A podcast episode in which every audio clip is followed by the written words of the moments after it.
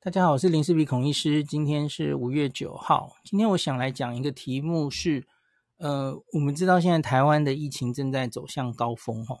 虽然这三天看起来都是四万多，然后数字反而还在往下降哈。可是阿中部长也承认，这可能只是假日效应啊。那另外我去看这个检测量哈，其实好像也没有明显的变低。那看 PCR 阳性率，我要跟大家讲了哈。现在 PCR 阳性率，我觉得台湾有点像被盖牌了。好，那也不是什么坏的词啦齁，是因为我们大概是从应该是上周吗？那就已经就是 PCR 要快筛阳再去做 PCR，对吧？那快筛阳去做 PCR，那大家有没有看到台北市？台北市的 PCR 那个 阳性率就越来越高，高到是不是已经七八十了哦？可是它其实就是被筛检过的嘛。那这个你跟解读别的国家的哇，那就不太行了吼。因为假如你真的要解读，你可能要把那些快筛阳的扣掉，那看看剩下的有症状来筛的人阳性率是多高。可是这明显已经是被干扰后的结果吼，所以我们已经不太能用 PCR 阳性来判断吼。好，一个是这个，一个是吼，那大家应该也有感受到吼，这两周。我们台湾全部啊做 PCR 的量能大概就是在五万到七万之间上上下下了吼。诶，按公按中说有时候会到八万，可是我看有些网站好像没有到八万。好，反正七八万了吼，大概这样。可是好像没有很明显的量能往上提升。所以呢，你会遇到什么问题呢？那我们这一两个礼拜看到的就是阳性率节节上升嘛哦。虽然那个做的每天做的 PCR 量差不多。可是呢，这个在全世界来说啊，其实我们做的 PCR 量是相对不足的，相对低的哦。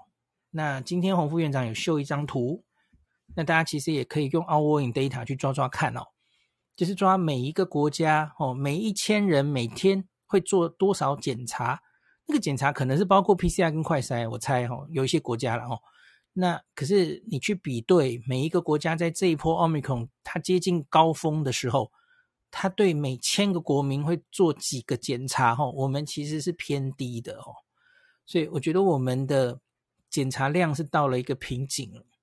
那所以很多人都在问说，我们到底这个尖峰会落在哪里？然后什么时候会到尖峰？那高峰的数字会落在多少？那可是我其实蛮同意柯市长最近常常讲的一句话，那个其实就是越来越不准了。你你很难用现在每日台面上的确诊数来反映事实上现在社区的流行程度了。它越来越不准，因为 PCR 阳性率越来越高，然后又有我刚刚说盖牌的问题，然后还有。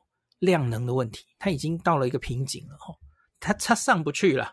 你假如每天是做十万个 PCR，十五万个 PCR，你那个数字当然就上去了。可是问题是现在就没有做到嘛吼，那我们又还没有开放快筛阳，就算阳哦，那又是量能又是没有那么往上。别的国家到尖峰的时候，他们会把快筛阳也算阳嘛。我们现在其实等于一个确诊者，你要快筛，然后再去做 PCR，原本这其实可以造成两个确诊，对吧？在别的国家，可是我们现在就是，你等于就是这两个检查只能造成一个确诊，所以当然就台面上确诊不会那么多。好，所以接下来啊，我们应该要非常专注于，大家都会非常关心，到最高峰的时候，我们的量能，医疗的量能会不会到了一个几乎要崩溃的程度？我们要准备多少床？这是最近大家在关心的事情嘛，已经开始想到这一步了齁。那是不是要扩床吼？特别是有一些小儿科，其实蛮紧迫的吼。那高峰是什么时候？到底会高到多高？所以现在开始吼，那个台面上确诊数字其实越来越不能反映事实状况了吼。实际上在外面的，我很讨厌说黑数两个字，可是反正就是你没有抓出来的那些哦，隐形的保护者 会越来越多吼。所以，所以其实台面上那个数字真的不重要了哦。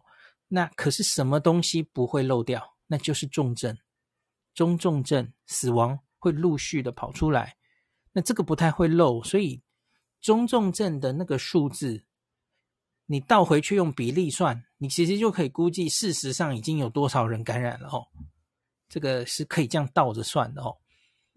那所以呢，那我今天的原原本想在有好说讲一个题目叫做哦，每天的记者会啊。我们其实每个县市，我我先讲县市哦，我先不讲中央，因为其实台湾每一个县市各自流行状况是不一样的哦，有不同步的现象，所以我建议每一个县市啊，它其实各自可以监测一些数字。那当然，这个是我看国外的，呃，他们在这个疫情的时候，他们会监测什么？然后像是东京的哦。那韩国的吼，那我看他们都监测什么？纽西兰，然后我做了这个建议吼。那以下我来讲给大家听哦。那假如你可以在你这个县市的卫生局下面吼，做一个简单的网站，然后把这些东西以图表方式做图的方式吼，非常清楚的呈现给大家吼。呃，我觉得这个应该会非常让人能马上掌握。现在这个感染到底是高峰到了没？啊，医疗的量能有多大的压迫？吼，那大家来听我讲讲看，我们应该要监测哪一些数字？吼，好，这个其实我是学东京，吼，你可以分这个主要两点，一个是感染状况，一个是医疗提供体制这两种方面，吼，感染状况的话，吼，我我以下报的这些数字，尽量就是都是以。一个单日新增，然后你要做出七日平均，然后最好都有一系列的作图，你就可以看出它的趋势哦。好，第一个当然就是最最平常的新增感染者数，我刚刚说的这越来越不准了哈、哦，你当然还是要追踪。然后呢，我建议特别可以抓出一个六十岁以上染疫的比例哦，因为这个是跟中重症息息相关的哈、哦，跟死亡息息相关的。我们目前老人家其实都相对躲得很好哦，可是假如你发现这个六十岁以上确诊占比越来越多，你就是要很小心了哦。所以我觉得这是很值得追踪的。那第二个，你累积，我们现在把无症状跟轻症都抓在一起了哈。我不知道把无症状跟轻症放开都一起报哈，累积无症状、轻症、中症、重症的比例。请注意，我是想要看累积哦，吼，你你每天的数字跟我讲，当然是是一回事，吼，可是我觉得累积那个整个 picture 看起来会让民众越来越知道这件事是怎么动的，吼。然后另外一个很重要的是，已经康复的人数，就已经解隔康复的人数，吼。假如民众看到那个解隔康复的人越来越多，心里也会有安心的效果的，吼。这个我觉得这个蛮重要的。好，那第三个。就是大家知道现在居家照护很重要嘛，吼，那居家照护专线的咨询次数，好，这个咨询次数越高，其实就是我们感染的这个状况越来越严重的一个追踪指标。可是当这个专线越来越低，吼，当然就是相对比较好的时候，吼。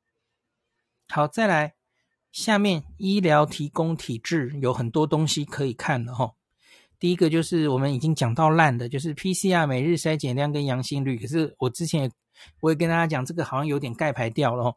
可是这个还是得追踪，因为真的疫情往下走的时候，这个一定也会下降的哦。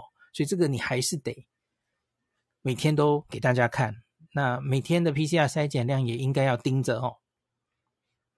好，以以后假如有快筛加入的话，快筛也值得把它抓进来哦。像像日本后来就是 PCR 跟快筛还会分开计算哦，都都会都会在数据上呈现哦。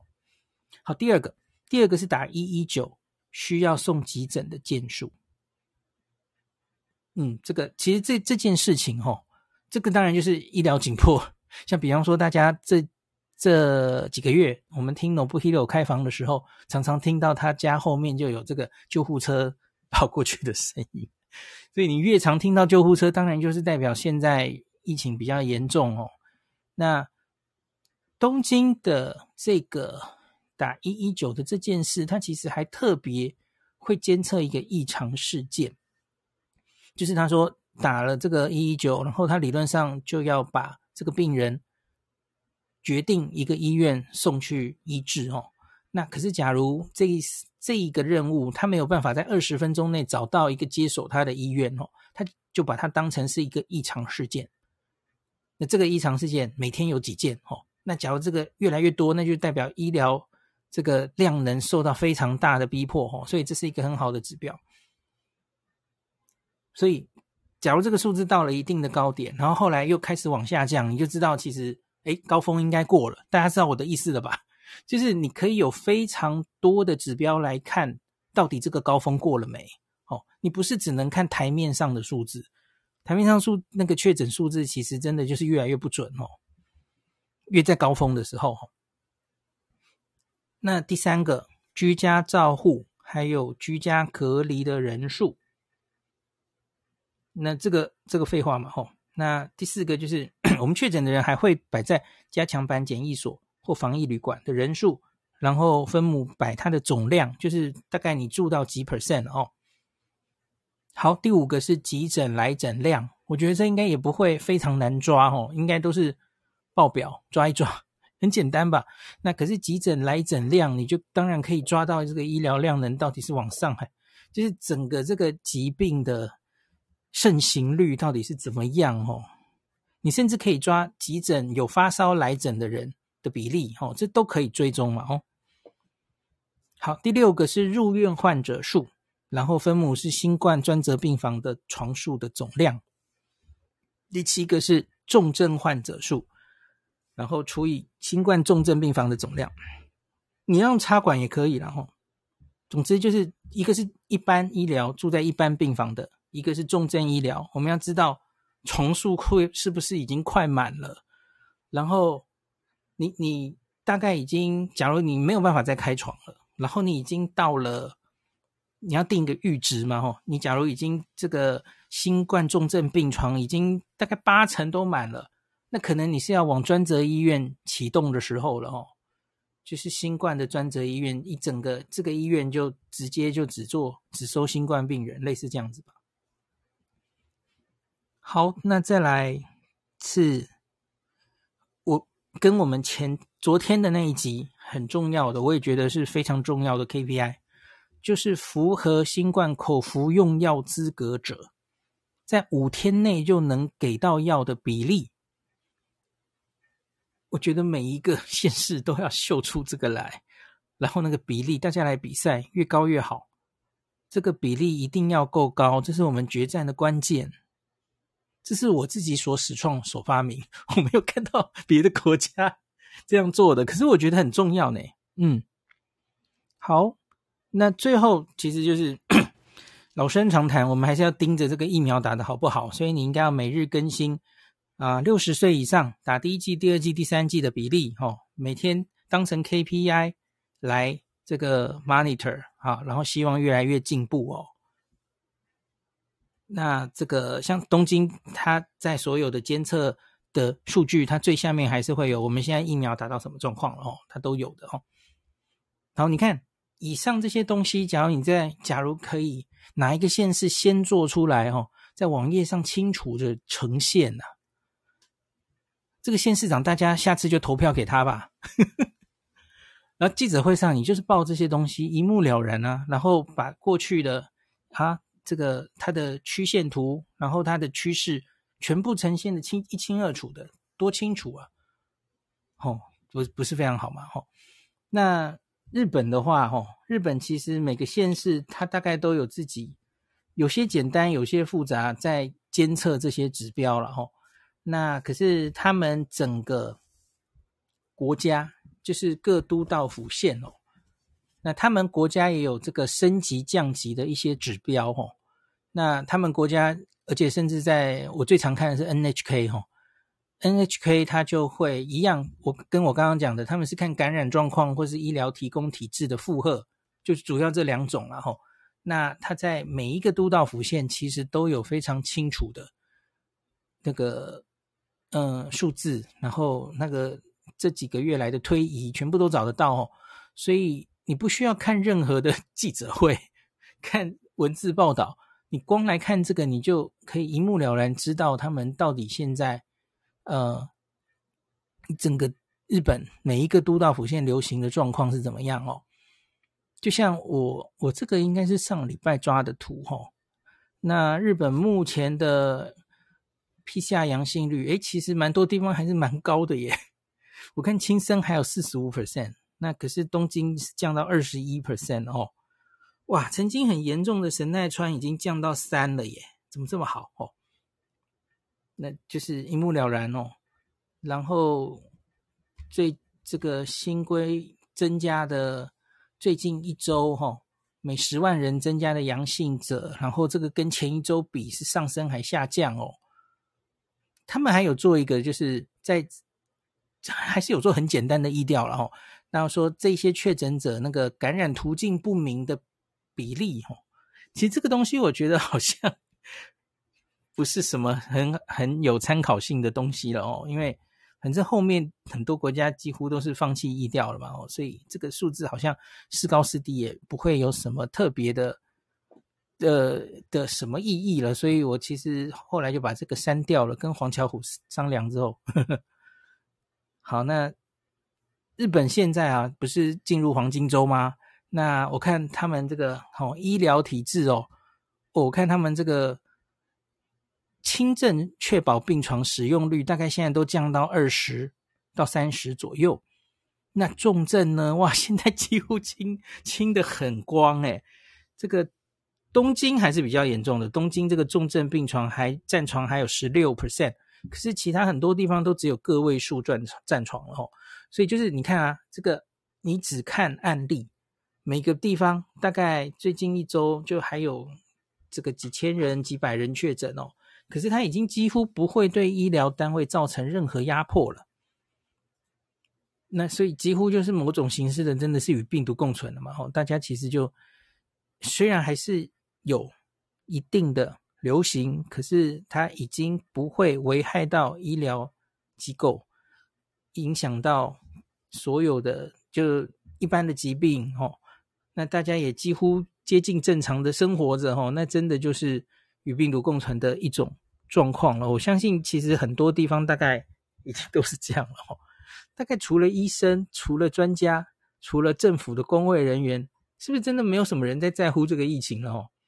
虽然最近好像又什么 Omicron 的兄弟姐妹好像有点卷土重来哦，有新的疫情，像美国有嘛，哈，南非有嘛，哈。有些人紧张了哈，可是更多的可能是无感吧。那我们就啊，我也不知道会怎么样发展哈。那总之，今天这集我是跟大家讲说，我们现在走上高峰的时候哈，单看那个确诊数字，其实可能已经不是很准了哈，已经失准。特别是我们相对检测量能，不管是 PCR 或快筛，相对都没有这么多的时候，其实我们还是有很多方式可以看。我们整个这个疫情流行的状况，它到顶了没有哦？然后它何时才会转折往下走？有非常多监测指标可以看的，那提供给大家做参考。哪个县市长先做出来，我下次就投他。好，没事。好，今天就讲到这里。啊、呃，有人说高同高雄记者会今天多了公布年龄分布，我觉得年龄分布很重要哦。嗯。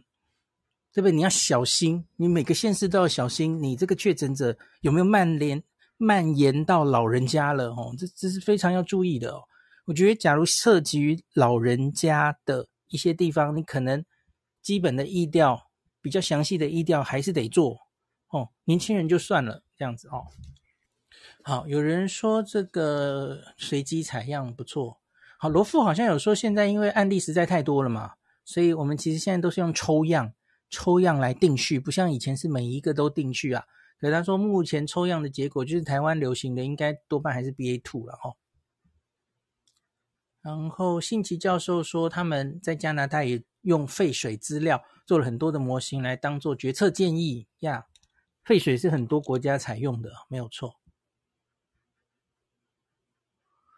有人说指挥中心应该请我担任专家，不用啦。我我有意见，我都会丢在感染科的群组，或是丢给罗富。我不用当专家，真的当指挥中心专家，我反而有些话不能自由自在的讲了，对吧？所以这样就好了，这样就很好了。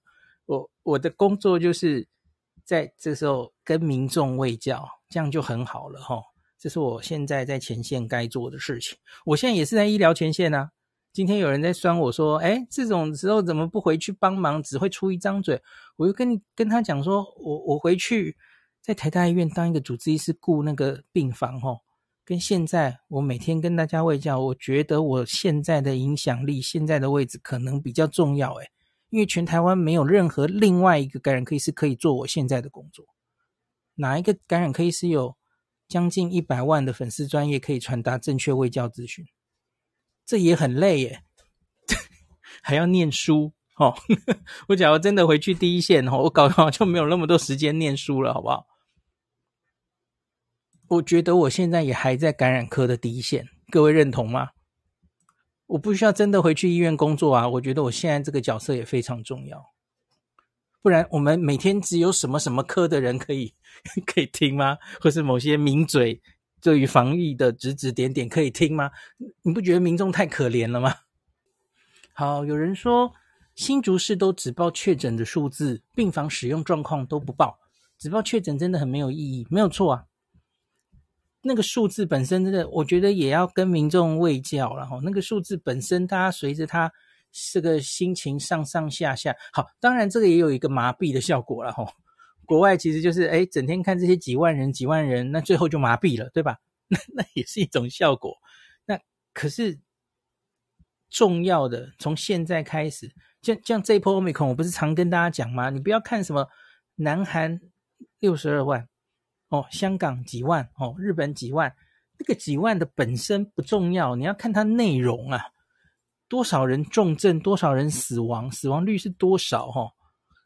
那个加护病房满到什么程度？哈，这才是应该要关注的重点嘛。这整个英英国这次的疫情，医师一直跟大家说，他最喜欢看的一张是什么？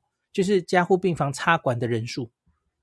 哦，他发现在这个 Delta 过滤过渡到 Omicron，反而这个加护病房插管的人数是一直在下降，所以他们英国就觉得老神在在，哈，没有影响到医疗量能哦。所以那个才是最重要的重中之重哦。不是住院人数本身哦，住院人数其实它可能是测到 COVID，测到 Omicron，可是它是因为别的病住院的嘛，吼，我们也要开始小心。我刚刚有一个监测指标是住院，对不对？那可是你要小心，它是不是真的是因为 Omicron 住院的这件事情？吼，你可能会高估它对住院量能的影响的，吼。好，后面就是刷一排认同。好，感谢大家。好好好，那今天大概就到这里吧。感谢您收听今天的林氏璧孔医师的新冠病毒讨论会。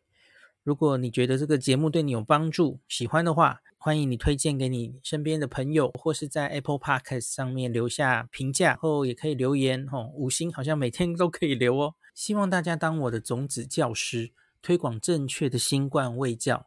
以科学防疫，不要只以恐惧防疫。行有余力的话，欢迎您赞助林氏璧孔医师喝杯咖啡，让我可以在这个纷乱的时代继续分享知识，努力做正确的新冠相关卫教。如果你想看到更多孔医师分享的新冠疫情相关资讯，或是林氏璧发的日本旅游资讯，欢迎你加入脸书上的日本自助旅游中毒者粉丝专业。那或是我也有 LINE 的官方账号，或是 Telegram。那这一些连接都在 p o c k e t 前面的我的电子名片里面，可以在一个页面就看到我所有的发声管道，都欢迎您加入。那我们就下一集再见喽。